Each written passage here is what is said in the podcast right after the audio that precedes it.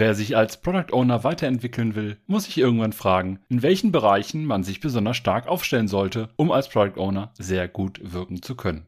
Und genau das ist das Thema dieser Folge. Wir wollen euch einen Einblick geben, welche Haltung, welcher Kontext und vieles andere mehr nach unserer Erfahrung notwendig ist, um ein sehr guter Product Owner zu sein. Vielleicht sind auch für euch ein paar Impulse dabei. Aber jetzt erst einmal viel Spaß beim Hören dieser Folge.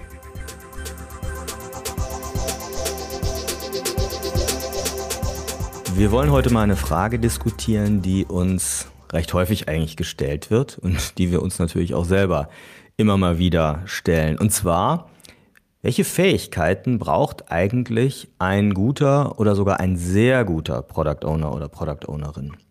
Letztlich, um erfolgreich zu sein. Ja, und wenn ich wir sage, begrüße ich an meiner Seite den lieben Olli. Hallo.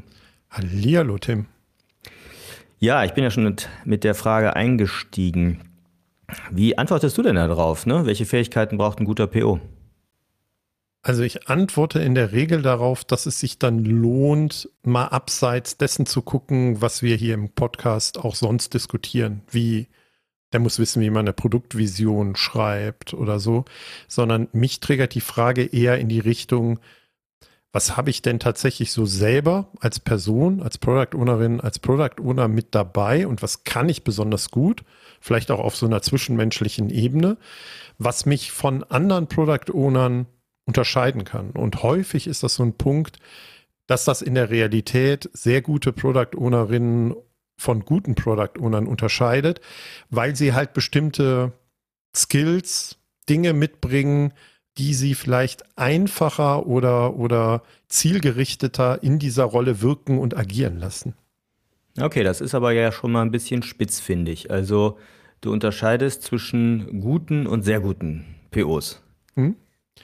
Ja, weil, weil ich glaube, als um ein guter PO zu werden, ähm, kann ich ganz viele Dinge lernen, die da draußen in der freien Welt kommuniziert werden. Ähm, ich gucke mir das Product Vision Board an. Ich äh, habe häufig mal eine Produktvision erstellt, weiß, dass es notwendig ist, so eine Produktvision zu haben und über Produktstrategien nachzudenken, um das Ganze in meinen Backlog zu kriegen. Und bin vielleicht nicht nur ein Product Owner, der Product Backlog Management macht und auf dieser Ebene mit dem Team zusammenarbeitet.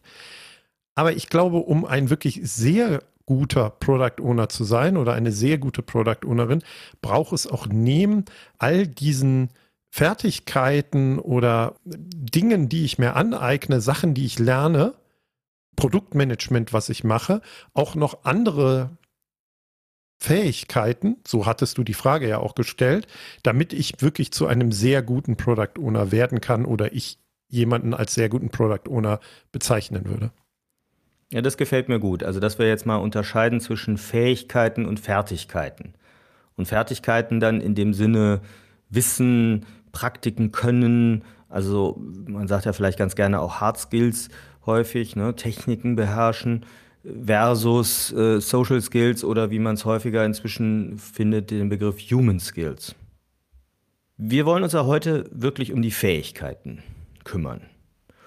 Und lass uns doch mal mit der grundsätzlichen oder mit ein paar grundsätzlichen Themen einsteigen. Also ich nenne das ganz gerne immer so eine Haltung als Product Owner, die mir wichtig ist. Und das ist bei mir immer der Einstieg. Er oder sie muss erstmal, finde ich, die agilen Werte leben. Das heißt, und das werden wir nachher in den, wahrscheinlich immer wieder herausziehen, ne? respektvoller Umgang, mutig sein in Entscheidungen und, und im Vorgehen, offen sein, äh, fokussiert arbeiten und eben auch committed sein auf die entsprechenden Ziele, die Produktvision etc. Finde ich gut, dass wir damit einsteigen. Finde ich auch ganz wichtig. Ich glaube aber, dass es helfen kann, dass ich mir als Product Ownerin, Product Owner diese fünf Werte, du hast jetzt die fünf Scrum-Werte genannt, vielleicht auch eine Ebene noch mal tiefer lege. Ne? Und da auch noch mal ein Tipp aus Trainings, die wir geben. Man könnte sich ja die Frage stellen, woran erkennen andere, dass ich mutig bin oder dass ich fokussiert arbeite? Und dann werden manchmal diese Werte, die ja sehr fluffy irgendwie daherkommen und so klingen, manchmal wesentlich greifbarer. Und wenn du, wenn man das sehr auf seine eigene Product Owner Rolle bezieht, glaube ich, kann das auch nochmal helfen. Und das ist sicherlich dann auch eine bestimmte Fähigkeit, die ich habe, dass andere erkennen, dass ich diese agilen Werte lebe oder auch verinnerlicht habe. Ja, finde ich gut. Äh, hatte ich gar nicht dran gedacht in die Übung. Die kommt echt tatsächlich immer ganz gut. Ne? Die Frage hatte Olli ja gerade formuliert, ne? woran würden es andere erkennen, dass ich als Product Owner den Wert Mut lebe, als Beispiel. Ja, schöne Übung auf jeden Fall. Was denn noch neben den Werten? Also ich glaube, dass ein Product Owner jemand ist, der Entscheidungen treffen muss, ganz grundsätzlich, egal wo er gerade unterwegs ist. Und der auch entscheiden können muss. Ne? Und auch unter Unsicherheit und auch in einer Situation, wo vielleicht nicht alle Fakten da liegen. Also Entscheidungen nehmen. Und mit Entscheidungen nehmen ist ja häufig auch Verantwortung verbunden. Und da kann man auch nochmal ganz schön auf die Folge mit, mit dem Pitback verweisen, Ownership verpflichtet ich muss mir dieser Verantwortung auch bewusst sein und ich muss damit auch umgehen können. Ne? Also ich sehe manche Menschen, ähm, die sich da schwer damit tun und die das eher als eine Last empfinden. Aber entscheiden muss ich auf jeden Fall. Wenn ich nicht entscheide, dann wird es, glaube ich, schwierig. Also ich erinnere mich auch jedes Mal, wenn ich äh, Product Owner Rollen aktiv und operativ gelebt habe, das waren die Phasen, wo ich am allermeisten Entscheidungen am Tag getroffen habe. Und das ist übrigens sehr anstrengend, finde ich. Also so mental anstrengend, wenn du die ganze Zeit nur entscheidest und eben nicht immer alle Informationen parat hast. Ähm, das ist ja durchaus so ein komisches Gefühl manchmal auch, wenn man anders getrieben ist oder aus einer anderen Ecke kommt. Und dazu gehört dann, finde ich, auch, dass man den Entscheidungen eben auch delegieren können muss oder ne, loslassen muss, äh, Entscheidungen anderen überlassen muss äh, und auch sich klar sein muss, okay, was sind die Cluster vielleicht von, von typischen Entscheidungen, die ich mir nicht aus der Hand nehmen lasse? Das wäre zum Beispiel ganz konkret sowas für mich wie die Ordnung des Product Backlogs. Da würde ich mir ehrlich gesagt gar nicht, also würde ich mich beraten lassen natürlich und zuhören, aber die Entscheidung selber würde ich mir nicht wegnehmen lassen. Und andere Entscheidungscluster, wo man sagt, so, da kann ich gut andere entscheiden lassen, selbst wenn es mal aus meiner Sicht äh, ne, falsch ist aber daraus lernen wir ja auch. Und das Spannende ist, Entscheidungen an andere zu delegieren oder andere entscheiden zu lassen, ist ja auch eine Entscheidung als Product Owner. Mhm. Ne? Also ich ja. entscheide mich bewusst, dass andere entscheiden sollen. Und das kann, genau wie du sagst, total sinnvoll sein, ne? in unterschiedlichen Kontexten, weil auch das wäre noch so was Grundsätzliches, was ich sehen würde als Fähigkeit, die ich als Product Owner mitbringen muss, anderen Leuten Raum zu geben. Ne? Also anderen auch die Chance zu geben, sich zu entfalten, weil das ein gemeinsames Spiel ist und weil ich natürlich auch andere Menschen empowern möchte, damit wir gemeinsam das Bestmögliche erreichen und die Ziele erreichen, die wir anstreben. Ja, wichtiger Punkt. Denn ich glaube, als erfolgreicher PO wirst du dann wahrgenommen, wenn dein Produkt erfolgreich ist und dafür brauchst du eben andere und nicht du als Person. Ja, und ich hätte noch was Grundsätzliches, äh, einer meiner Lieblingsthemen eigentlich Empathie. Ne, wie heißt es immer so schön? Empathie gibt es nicht im App Store. Ich glaube, dass ich auf ganz vielen Ebenen, in ganz vielen Situationen als PO empathische Fähigkeiten und Antennen brauche oder sie mir helfen. Nicht nur im Umgang mit Stakeholderinnen und Stakeholdern, sondern auch mit dem Team, mit User-Feedback zum Beispiel auch etc. Wie guckst du denn auf die Frage, wie entscheidend so ein Kontext für mich als Product Owner ist und was für Fähigkeiten ich mitbringen muss, in, mich in unterschiedlichen Kontexten auch sicher bewegen zu können? Hm. Also ich glaube schon, dass der Produktkontext, in dem man unterwegs ist, schon ganz, ganz, ganz prägend und entscheidend ist. Also ist es zum Beispiel ein eher technisch orientiertes Produkt oder ist es ein sehr userzentriertes Produkt oder ist es ein sehr von der wirtschaftlichen Rentabilität her getriebenes Produkt. Also das sind ja so diese drei typischen Dimensionen, die ein Produkt oder ein Service ausmachen. Ne? Technik, User und Wirtschaftlichkeit, Business. Mm, aber unterm Strich sind das wahrscheinlich mehr so die Sachen, die sich auf die dann auf die Fertigkeiten, auf das Wissen, was wir eben hatten, beziehen und nicht so sehr auf die Fähigkeiten, oder? Jein. Also ich würde da ein wenig anders drauf gucken, weil für mich steht da grundsätzlich ja dahinter, dass ich in der Lage bin, andere Perspektiven einnehmen zu können. Mhm. Also, dass ich auch einen Perspektivwechsel tatsächlich zulasse. Und das ist auch etwas, weil wir ja am eingestiegen sind mit guten und sehr guten Product Ownern.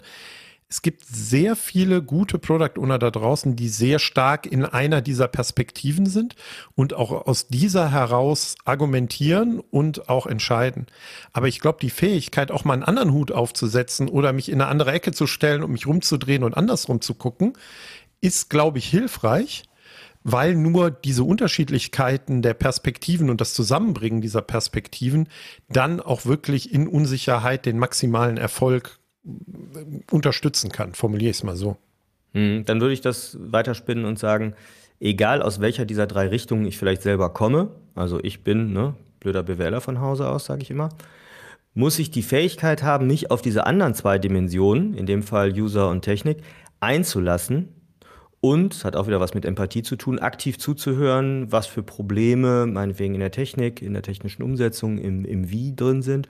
Oder mich eben auch darauf einzulassen, zu sagen, ja, ich muss mir da einiges an User Research, an, an Wissen in dieser Domäne erarbeiten und muss mich darauf einlassen, weil ich das brauche, um ein sehr guter PO zu sein, um ein gutes Produkt zu bauen. Aber wie, wie schon gesagt, ich glaube, der Kontext des Produktes ist schon ein wenig entscheidend. Nichtsdestotrotz würde ich hier nochmal sagen, auch wenn es mehr um die Fertigkeiten geht, ich glaube nicht, dass man explizites Domänenwissen haben muss als Product Ownerin, um in einem bestimmten Bereich zu arbeiten. Regulatorische Bereiche vielleicht mal außen vor genommen. Ja, oder es ist ein extrem technisches Produkt an sich. Also das Produkt ist schon sehr technisch wo es Sinn macht, auch für die Business-Entscheidung ein bisschen technisches Know-how zu haben. Aber darüber können wir auch noch mal ausführlicher, glaube ich, irgendwann ja, diskutieren. Das mit der Technik würde ich noch nicht mal so mitgehen, weil hm. dann habe ich halt entsprechend gute Leute in der Technik, auf die ich eben vertrauen muss. Aber sei es drum.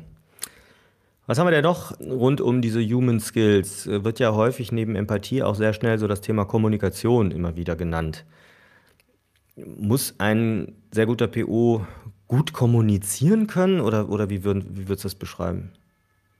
Also ich glaube, ein Product Owner, der nicht gerne kommuniziert und der nicht gemäß hm, des ersten Prinzips im agilen Manifest Individuen und Interaktion, und da gehört für mich dann auch Kommunikation rein, der das wichtiger findet als Prozesse und Tools, also der das anders sieht, also der sich eher auf ich schreibe irgendwas in ein Tool und dann haben wir einen klaren Prozess, aber ich brauche nicht so viel mit den anderen reden und interagieren. Der das nicht hochhält, der kann aus meiner Sicht ganz schwer ein guter Product Owner sein. Also es geht, glaube ich, vor allem um Kommunikation, um entscheiden und um kommunizieren können oder dass Entscheidungen getroffen werden.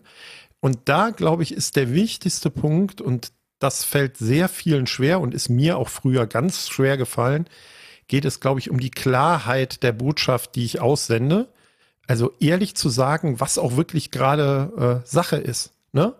Und nicht äh, Konfrontationen zum Beispiel auszuweichen oder Sachen zu verwässern oder zu verschleiern, weil wir brauchen die Klarheit dessen, wo wir stehen oder was die Aufgabe gerade ist, um dann eine gute Entscheidung treffen zu können. Ne? Und wenn ich den Wert maximieren muss, müssen wir uns auch komplett ehrlich, transparent machen, wo wir stehen und das auch in andere Richtungen kommunizieren. Mhm. Ja, ich verbinde das meistens mit diesem Thema explizit machen. Also immer den stetigen Wunsch zu haben, im Gespräch dann auch explizit zu machen, wie ich dich verstanden habe, etc. Also das, das ist so dieses, was unter aktives Zuhören natürlich auch fällt. Ne? Aber klar, okay, hast du jetzt das gemeint oder das gemeint? Ne? Und im Zweifel kommen wir dann auch in eine Konfrontation auf einer Sachebene. Die muss ich auch, glaube ich, stehen als PO. Aber besser darauf ein bisschen mehr Zeit verwandt, das explizit zu machen, was wir gerade besprochen haben, als nur so die ne, semantische Soße drüber gegossen. Mhm. Und um das noch konkreter zu machen, ne, wenn ich jetzt einen sehr relevanten Stakeholder habe, mit dem ich in einem 1 zu 1 Gespräch gerade über mein Produkt rede und spreche, natürlich ist der Punkt, den du hast mit dem aktiven Zuhören total wichtig, um überhaupt zu verstehen, was die Motivation und die Ziele dieses Stakeholders dahinter sind. Aber ich darf mich auch nicht scheuen, mal jenseits jeder Hierarchieebene in einer Organisation klar zu sagen, nee, den Termin, den du da jetzt gerade dir vorstellst und ausrufst, der ist jenseits von Gut und Böse. Wir wissen schon, dass wir ein halbes Jahr später sind Und das muss ich auch kommunizieren können. Und das meinte ich eben auch so ein bisschen in Richtung äh, Klarheit über es mir eher komfortabel machen und Konfrontationen auszuweichen. Also dieses It won't happen. Es passiert eh irgendwann, dass Ja. diese Information dann da ist und dann sollte Ja. ich als derjenige wahrgenommen werden, der diese Klarheit auch ausspricht oder diese, diese Wahrheit auch ausspricht. Okay, wir sind im, rund um Kommunikation ja gerade eingestiegen. Hast du noch irgendwas, an was du denkst, rund um Kommunikation? Ja, also wenn ich auf unsere sehr geschätzte Kollegin Petra Wille verweise, glaube ich, dass ich als Product Ownerin, als Product Owner auch ein sehr guter Storyteller, Storytellerin sein sollte. Also ich sollte meine Kommunikation auch so wählen und gestalten, dass ich andere mitnehme. Ne? Also dass ich damit auch führe und Leute inspiriere ne? und auch erzähle, was so passiert. Und das geht häufig über Stories viel besser, als wenn ich das sehr nüchtern mache. Und das ist ein Punkt, der für mich ganz klar auch noch in diesen großen Topf Kommunikation reingehört.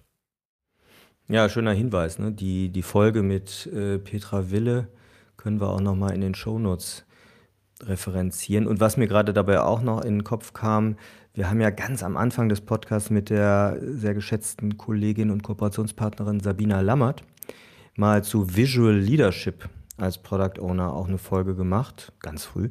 Ähm, die verknüpfen wir auch nochmal, weil das ist auch nochmal spannend. Ich kann ja auch über, da sind wir beim explizit machen, durch Visualisierung auch führen hier. Ne? Hm? Super. Hm. Was haben wir noch? Was braucht ein guter PO noch? Also, ich glaube, dass ich die Fähigkeit brauche, als PO mich auch erfolgreich, sinnvoll in großen Organisationen und Strukturen bewegen zu können und zu wissen, wie ich da taktieren, verhandeln oder anderweitig unterwegs sein will. Okay, dann lass uns mal gerade in diesen Organisationsblock reinsteigen, genau. Ja, und in dem, in, in dem Buch äh, können wir auch verlinken, Product Management in Practice von äh, Matt LeMay, ähm, gibt so diesen schönen Ausspruch, ich muss versuchen, so zu agieren und Fähigkeiten dafür zu haben, dass ich Regeln, die mir nicht helfen in dieser Rolle, dass ich die verändert bekomme, aber dass ich die Regeln nicht breche. Weil die Regeln sind da und das hat einen guten Grund und es werden viele Menschen da sein, die sich auf diese Regeln beziehen. Und wenn ich der Regelbrecher bin, habe ich eher eine komische Position oder Schwierigkeiten in meiner Rolle äh, aktiv zu sein. Aber ich muss schon auch Fähigkeiten mitbringen, diese Regeln vielleicht so weit wie es geht zu beugen und durch schrittweise Veränderung auch dahin zu kommen, dass sich diese Regeln verändern oder ändern lassen, damit ich erfolgreicher unterwegs sein kann. Ich bin weit weg davon zu sagen, dass ich hier Organisationsentwicklung mache, aber ich bin schon jemand, der versucht, mir das Umfeld dann so zu gestalten, wie ich es brauche, damit ich noch erfolgreicher in der PO-Rolle unterwegs sein kann. Ja, in so großen Organisationen, die du da gerade ansprichst, ist das, sind das ja auch so letztlich diese politischen Spielchen, die ich beherrschen muss. Also das ist, also taktieren, verhandeln, geben und nehmen gehört, glaube ich, dazu in so einem Umfeld. Äh, Aber halt nie zu vergessen, wo meine Vision ist, wo meine Ausrichtung ist, wo ich hin will. Nämlich, wenn ich das weiß, wo ich hin will, dann kann ich auch mal einen Sidestep machen und einen kleinen Umweg gehen, ähm, um vielleicht noch jemand anderes da emotional auch mitzunehmen. Hm? Und ich finde gerade schön, dass du auch nochmal diesen Punkt Geben und Nehmen reinwirfst. Auch da gibt es ja ein ganz spannendes Buch. Da werden wir sicherlich auch mal eine Folge zu machen, was Geben und Nehmen heißt. Und da gibt es halt so ein paar Tricks, ne, die in deinen Punkt taktieren, verhandeln oder auch mal gucken, wie ich zu, zu einem bestimmten eigenen persönlichen Vorteil agieren kann, ohne dass das jetzt negativ irgendwie behaftet ist. Ähm, und da gibt es zum Beispiel so einen Tipp, naja, wenn es in fünf Minuten gefallen ist von irgendwem und der kostet mich fünf Minuten, einfach machen. Ja, also das kostet mich nichts, aber es hilft mir nur. Und auch das kann ja mit, äh, wie ich mich in so einer Organisation bewegen kann, ähm, sehr viel zu tun haben. Und dafür brauche ich aber, glaube ich, auch bestimmte Fähigkeiten, also persönliche Fähigkeiten, bestimmte Human Skills, dass ich das erkenne und mich auch dementsprechend verhalten kann und nicht denke, nee, mache ich aber nicht, weil äh, der andere macht es ja auch nicht. Ne? Also Ja, ganz bestimmt. Also das ist gerade in größeren Organisationen, äh, letztlich auch in kleineren, ne? aber in größeren ist es, glaube ich, noch, noch eine eingespieltere Kulturpraktik, so hinter den Kulissen auch spielen zu können. Wenn wir uns so den Produktentwicklungsprozess mal angucken, dann unterscheiden wir ja gerne auch so ein bisschen nach Discovery und Delivery. Also Discovery im Sinne von Wissen generieren, Risiken erforschen und so weiter. Was für Fähigkeiten brauche ich denn explizit äh, in diesem Discovery-Kontext aus deiner Sicht? Also ich glaube, ich brauche als PO eine gewisse Offenheit und ich muss neugierig sein. Ne? Also wenn du mich platt fragen würdest, was ich mit POs verbinde, ist das Kommunikation, Entscheidung treffen und Neugierde haben und forschen wollen. Ne? Und dieses neugierig bleiben, neugierig sein, Neues rauszufinden, was ja auch Bestandteil von Discovery ist, also ne, von so einem forschenden Ansatz, ist, glaube ich, elementar. Und ich glaube, das muss mir Spaß machen und muss mir Energie geben und nicht, dass ich das als so notwendiges Übel und als eher Belastung irgendwie ansehe. Hm, bei dem Punkt denke ich gerade so an dieses Stichwort Kill Your Baby. Das klingt ein bisschen übel, aber das, das gehört ja auch dazu. Bei dem Offensein heißt es ja auch, dass ich Ideen, in die ich mich verliebt habe und an die ich auch glaube, vielleicht an Lösungen, die ich glaube, ähm, wirklich auch loslassen und, und wegwerfen muss, wenn ich in der Discovery rausfinde, verdammt, die Hypothese ist falsifiziert. Ne? War aber eine total geile Idee eigentlich. Ah, verdammt, ich würde es so gerne umsetzen, aber ah, harte Entscheidung. Nee, wir lassen das jetzt. Hm? Ich glaube, das ist schwer. Ja, aber da haben wir ja auch immer so einen Punkt, den wir häufig in unseren Trainings oder Mentorings und Coaching ja auch ähm, in den Mittelpunkt stellen, nämlich inwieweit bin ich bereit, mich in die Welt des Nutzers zu begeben und aus der Sicht des Nutzers zu denken. Ne? Also du hast gerade gesagt, ja, ich habe eine super Idee und kill your baby, ne? Und will ich das überhaupt? Naja, wenn ich aus Sicht des Nutzers sehe, das macht überhaupt keinen Sinn und das war eigentlich nur meine Idee und der Nutzer findet es total doof, da muss ich auch bereit sein, und da sind wir wieder bei der forschenden Betrachtungsweise, naja, ich stelle eine These auf und wenn sich herausstellt, diese These war falsch und das Experiment ist gescheitert, dann auch zu sagen, ja gut, dann gehe ich halt einen anderen Weg.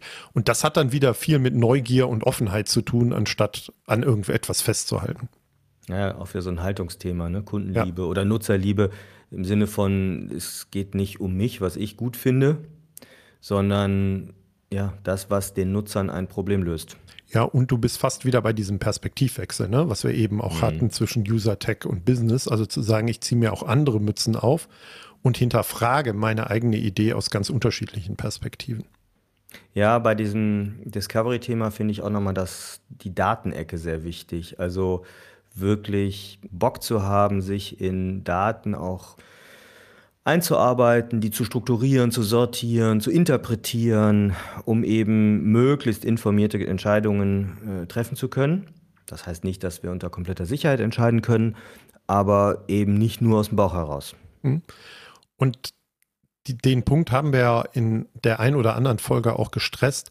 Ich finde, dass ein PO immer der bestinformierteste im Raum sein sollte. Also das wird nie so sein, aber das sollte der Anspruch sein, weil er, genau wie du sagst, dann alle Daten und Fakten hat und dann auch eher als der Experte wahrgenommen wird und im Zweifel dann auch wieder mehr Entscheidungsbefugnisse durch die Organisation bekommt. Und dafür muss ich natürlich meine Daten und Fakten hinterfragen oder nochmal von einer anderen Perspektive drauf gucken und gucken, wie valide sind die ganzen Informationen denn tatsächlich. Das möchte ich nochmal verstärken, weil es ist zum einen die Entscheidungsbefugnisse, die dann sich vielleicht erweitern, wie du sagst. Aber ich finde vor allem, dass dann ein Vertrauen dir gegenüber ausgesprochen wird. Ne? Also ich sehe das immer wieder, wenn, wenn POs in der Rolle klar zeigen, sie sind informiert, Sie wissen, was Sie hier entscheiden und Sie haben so gefühlt das Ding im Griff, dass Ihnen von Entscheidungsträgern, Auftraggeberinnen und Ähnlichem auch viel mehr lange Leine gelassen wird. Also nach dem Motto, der oder die, der macht das schon. Ja? Lass, lass die mal machen. Das wird schon Hand und Fuß haben. Die hat die Infos im Griff, die ist stabil ne? und, und schwankt nicht. Ich glaube, das ist ein ganz, ganz zentraler Effekt, wenn ich eben gut informiert rüberkomme. Und ich glaube, es gibt noch insgesamt einen letzten Bereich, den wir betrachten sollten, nämlich wir wollen ja Wert liefern und maximalen Wert liefern und dafür müssen wir Dinge fertig bekommen. Ne? Also es muss, wie sagt man so schön, getting things done, ne? raus aus der, aus der Tür schieben. Und ich glaube, auch da gibt es die eine oder andere Fähigkeit von Product Ownern, die total relevant ist, um als sehr guter Product Owner unterwegs sein zu können. Hast du da das eine oder andere, was wir vielleicht da einkategorisieren könnten? Also eigentlich sage ich als erstes, naja, ist ja nicht deine Aufgabe als PO, ne? Jetzt mal so ganz, ganz platt gesagt, das Wie umzusetzen. Ne? Das sollte ja im Team liegen. Aber was ich hier von den Fähigkeiten her eben stressen würde, ist so dieses Unconditional Help, könnte man es vielleicht nennen. Also, oder sich selber nicht zu schade sein, keinen Zacken aus der Krone brechen. Also, das darf vielleicht nicht die Regel, sollte nicht die Regel sein. Aber ich finde, als PO kann ich zum einen auch mal Entscheidungen treffen, die, für die ich sonst jemand anderes fragen würde.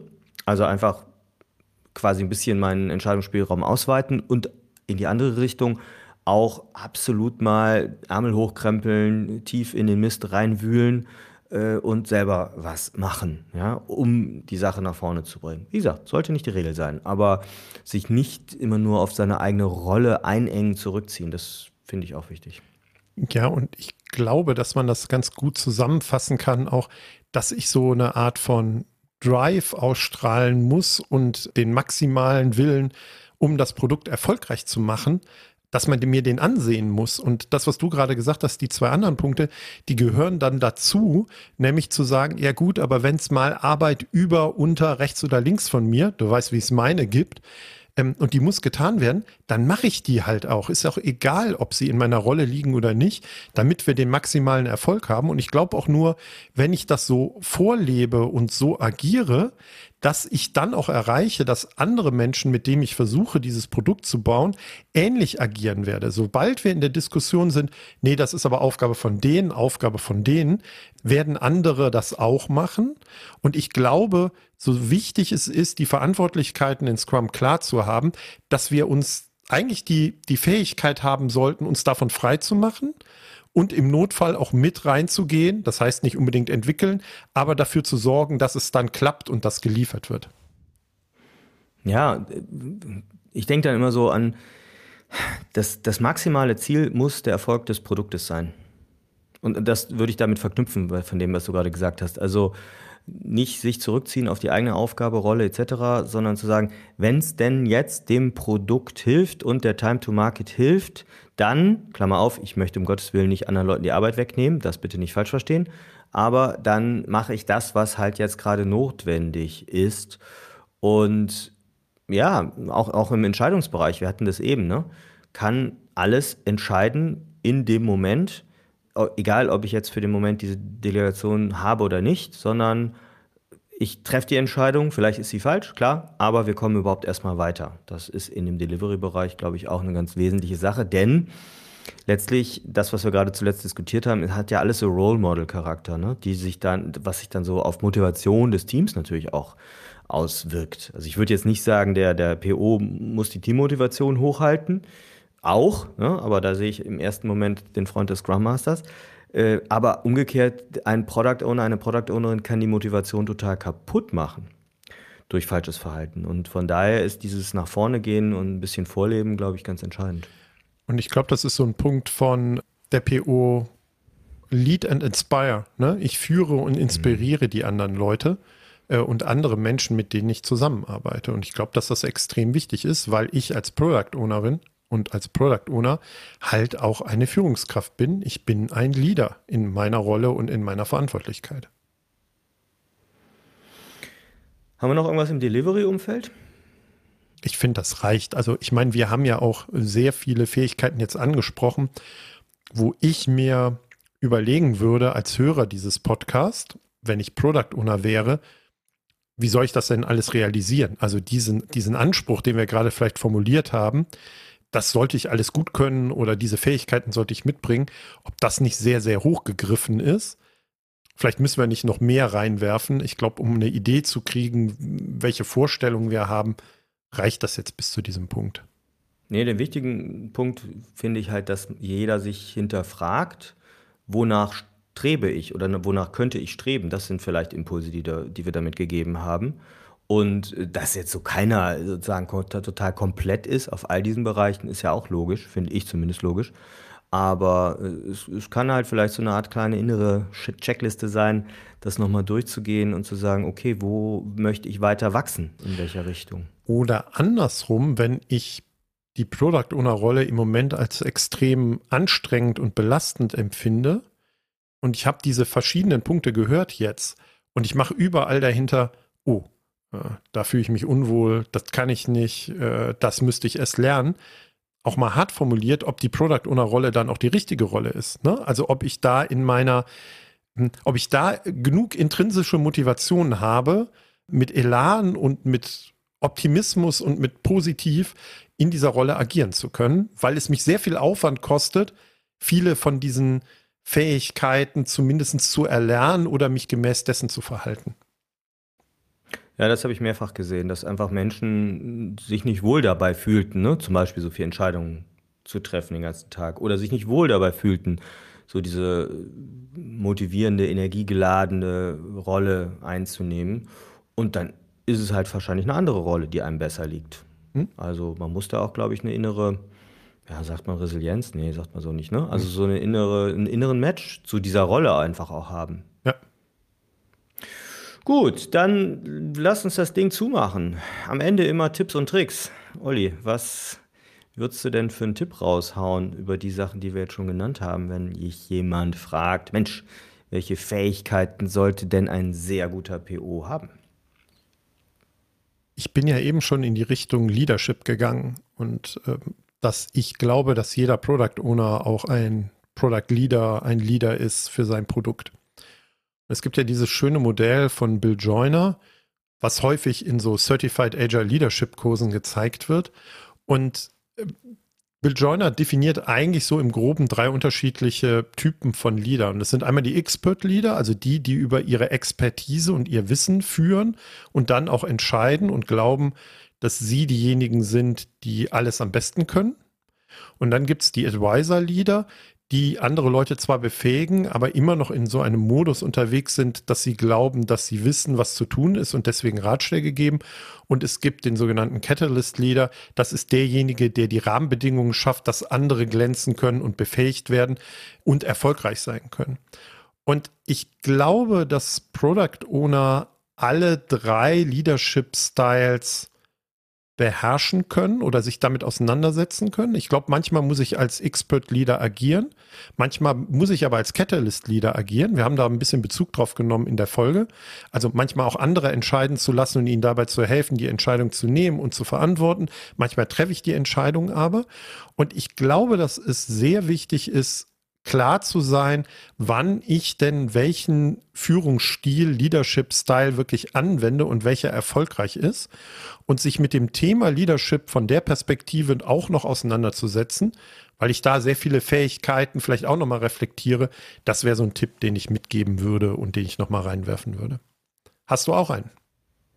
Hm, ich denke gerade noch drauf rum. Also diese Leadership-Fähigkeiten, die du ansprichst, finde ich auch echt nochmal wichtig für die PO-Rolle. Ja, äh, ich, Tipp, ähm, ich verbinde mal so ein paar Sachen. Also wenn ich so Kommunikation, aktives Zuhören, Empathie, äh, Offenheit und Mut und so auch kombiniere, fällt mir immer dieses Zitat ein und ich muss gestehen, ich weiß immer noch nicht, von wem ich es irgendwann mal aufgeschnappt habe. Du solltest als Product Owner, wenn du über dein Produkt redest, so sprechen, als seist du der größte und glühendste Fan. Also du musst total begeistert sein über dein Produkt.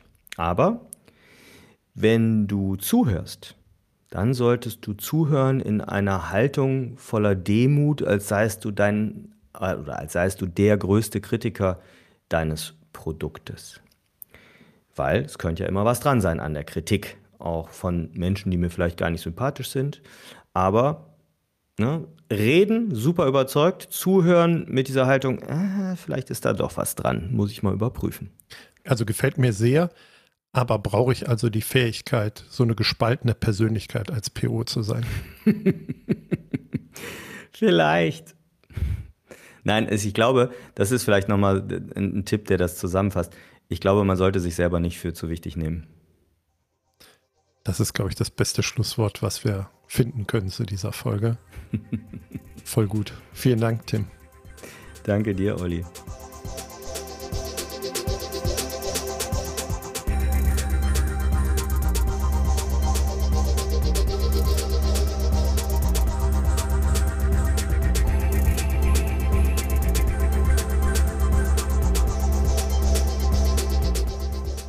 Wir hoffen, dass euch diese Folge gefallen hat und dass ihr den ein oder anderen Impuls daraus mitnehmen konntet. Damit wir euch künftig direkt informieren und zu unseren Live-Events Einladungen schicken können, meldet euch doch auf unserer Website zu unserem E-Mail-Service an. Einfach auf produktwerker.de kurz im Formular Name und E-Mail-Adresse hinterlassen.